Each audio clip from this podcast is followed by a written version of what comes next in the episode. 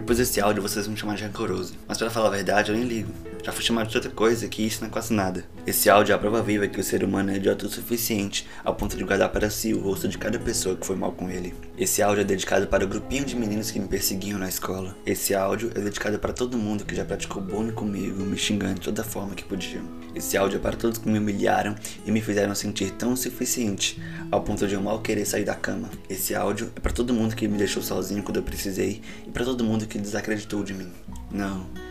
Eu não tenho milhões de seguidores no meu Instagram e nem milhões de reais na minha conta, mas eu tenho uma história muito boa para contar. Quando eu era mais novo e eu falava que queria ser ator, as pessoas duvidavam de mim, diziam que ninguém nunca ia pagar para ver palhaçada. Hoje, eu sou parte do elenco que levou mais de 400 pessoas de uma cidade que não valoriza artistas a pagar e rir muito assistindo uma peça de teatro. Quando eu comecei a publicar meus desenhos, falavam que eu nunca ia conseguir ser reconhecido. Hoje, mais de 45 mil pessoas já pararam por um tempo para ver um desenho feito por mim.